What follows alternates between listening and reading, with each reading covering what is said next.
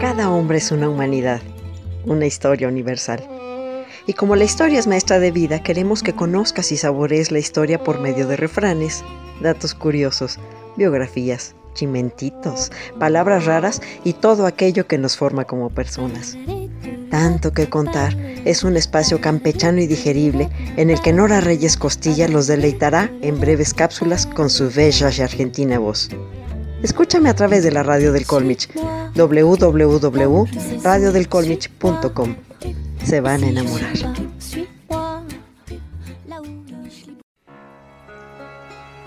Granautas, vibren alto y con mucha luz, como si fueran celular.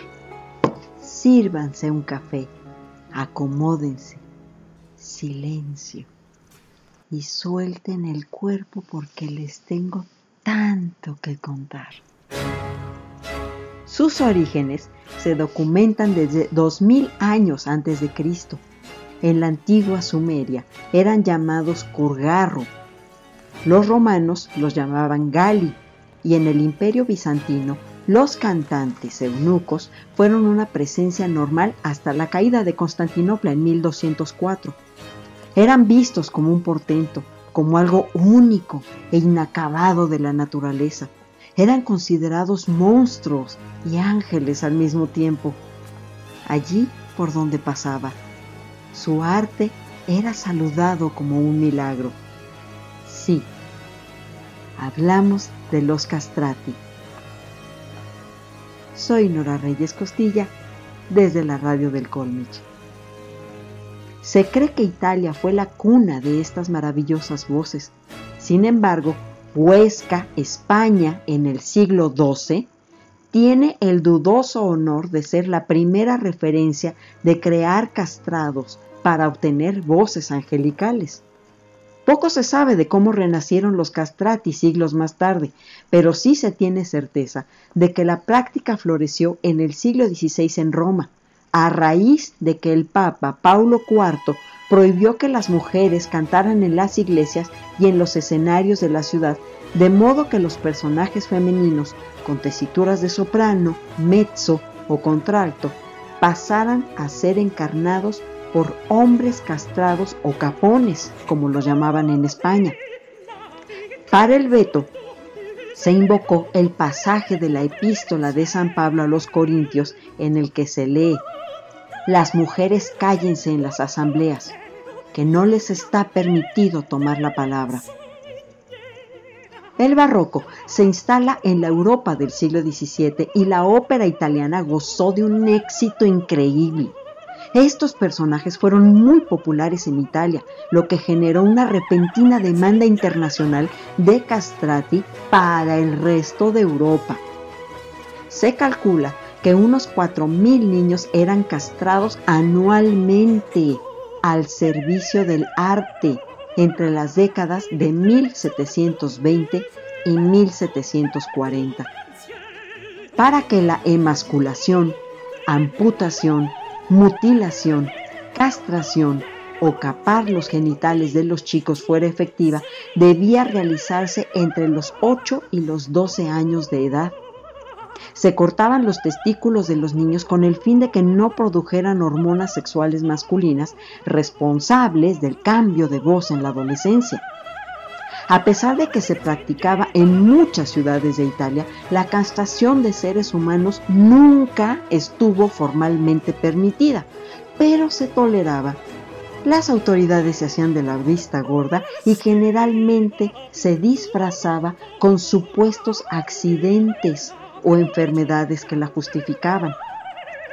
Hay que aclarar que la castración no era total.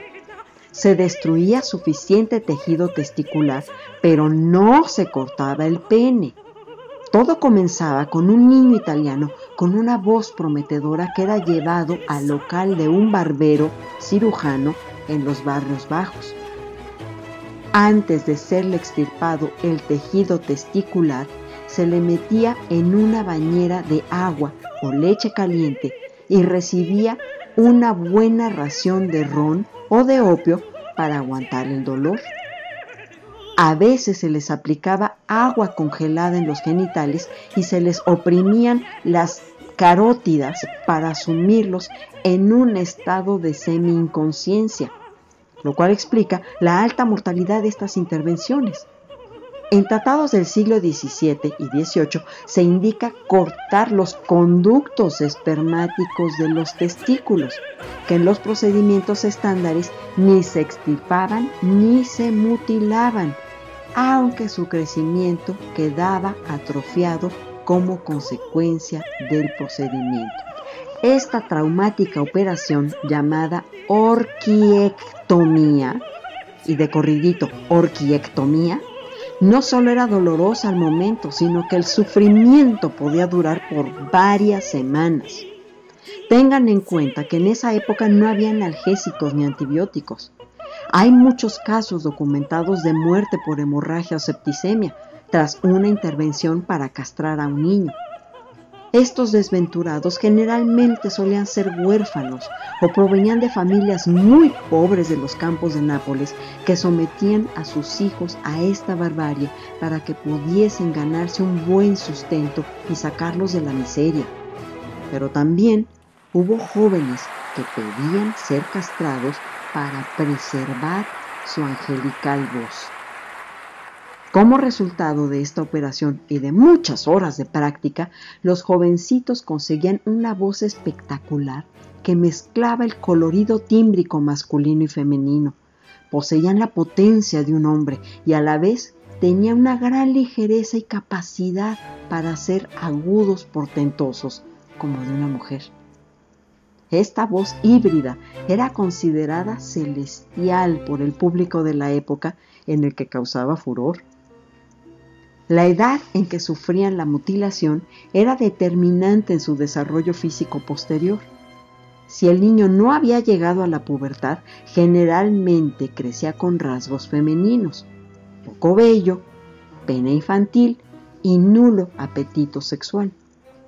Sin la testosterona, los cambios naturales en la laringe se detenían. Era más afeminado con una silueta más parecida a la de la mujer y eran más altos.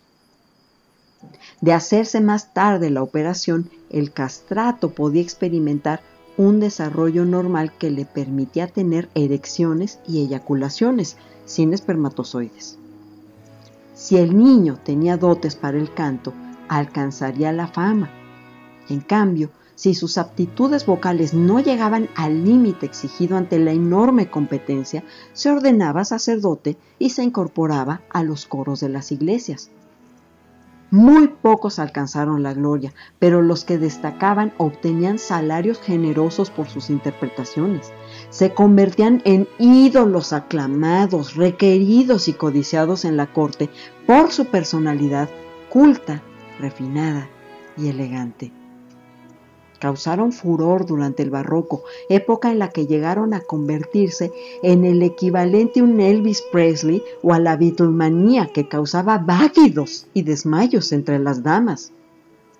Entre los castrati más famosos destacaron Nicolini, Senesino, Caffarelli, Salimbeni, entre otros.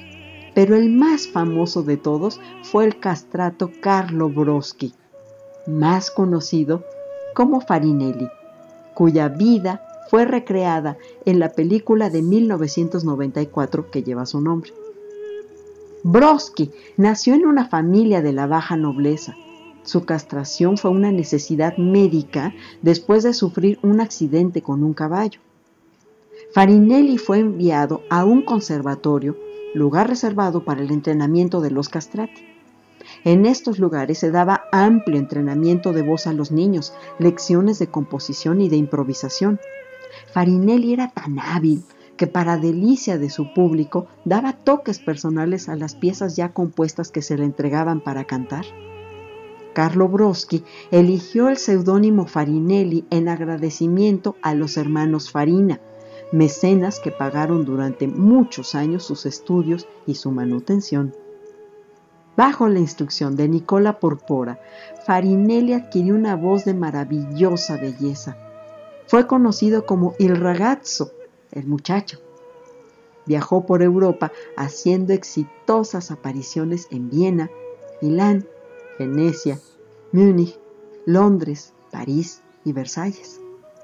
A España llegó en 1737, donde solo tenía planeado quedarse unos meses y terminó viviendo casi 25 años.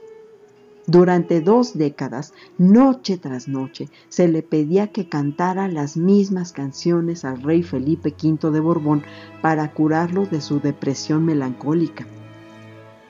Esto le ganó influencia personal y política, consiguiendo el nombre oficial de primer ministro y la Orden de Calatrava en 1750. Farinelli era lo suficientemente discreto humilde, sabio y modesto para usar ese poder prudentemente. Estaba secretamente enamorado de una chica de la nobleza, de la cual no se sabe el nombre completo, solo sus iniciales, S y L. Los castrati parecían enigmáticos por su apariencia andrógina y pubescencia angelical. Como no se amputaba todo el aparato genital, había quienes aseguraban que aquellos castrati que conseguían desarrollar un pene adulto eran los mejores amantes del mundo. Muchas mujeres de la alta sociedad europea solicitaban favores sexuales de los castrati por la imposibilidad de quedar embarazadas. Para ellas, un castrato era un ícono sexual. Historias sobre su infertilidad y mayor resistencia decían que estos podían centrarse por completo en el deseo de la mujer, que poco importaba para muchos hombres de la época. Se sabe que muchos de los castrati más famosos de su tiempo tuvieron una vida sexual bastante normal, casándose varios de ellos con dispensa papal y siendo otros, como el famoso Consolino, unos verdaderos mujeriegos. Se dice que en Londres aprovechaba sus delicados rasgos andróginos para disfrazarse de mujer e introducirse en los grupos de señoras, acostándose con la dama de su elección, a veces cuando el marido de la susodicha estaba apenas a unos metros de la pareja, pensando que su esposa estaba acompañada de otra mujer. En 1766, otro castrato, Justo Tenducci, se fugó con una heredera irlandesa llamada Dorothy Monsell, lo que provocó que el padre de ella saliera en su persecución y lo mandara encerrar en la cárcel por seducir a su hija en cuanto los atrapó, poco después de su intento de escape. Las cartas que supuestamente escribió la joven Dorothy contando su historia, se publicaron y extendieron por toda Europa e hicieron célebre como amante a este castrato y cimentaron la popularidad de estos hombres como amantes tan experimentados que podían hacer perder la cabeza a cualquier dama. Más crápulas resultaron otros castratos célebres de la época como Caffarelli. Caffarelli era pendenciero, violento y muy amigo de meterse entre las faldas de las damas. En una ocasión intentó apuñalar a un espectador que le había exigido que repitiera una pieza. Gasparo Pacchiarotti era famoso tanto por sus aventuras amorosas como por la belleza de su canto. Y Luigi Marchesi tenía locas a las vienesas como Justin Bieber a las adolescentes de hoy en día. Tenducci otro gran cantante castrado se casó y tuvo hijos propios porque al parecer nació con tres testículos y de niño solo le habían inhabilitado dos. La iglesia prohibió que los castrati contrajeran matrimonio, lo que avivó las llamas del deseo y lo prohibido. Pero no todos los países europeos aceptaron a los castrati. En Alemania estaban prohibidas sus actuaciones y en Francia, en plena época del racionalismo, se despreciaba tan aberrante práctica. Con el fin del barroco y la incorporación de las mujeres a la escena musical, las voces de los castrati desaparecieron de los escenarios.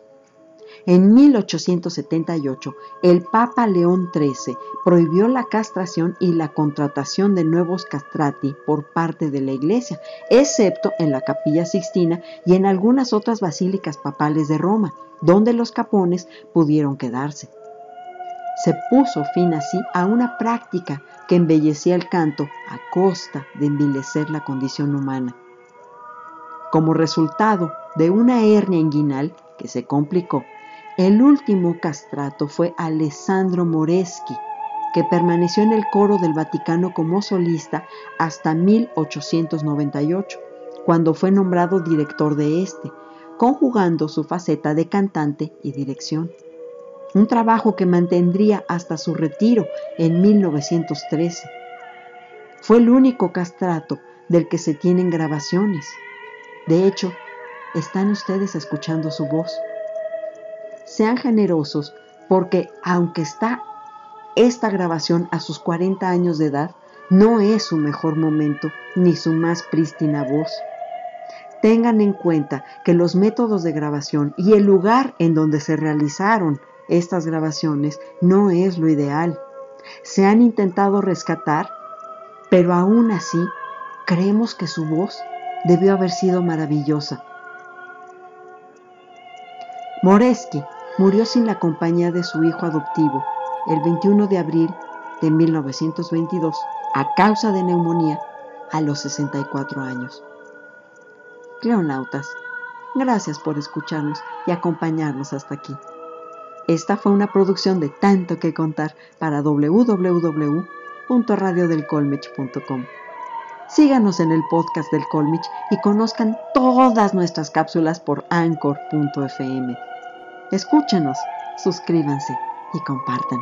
Esta fue Nora Reyes Costilla, su imperatrix ad eternum, y castrati, a mi manera.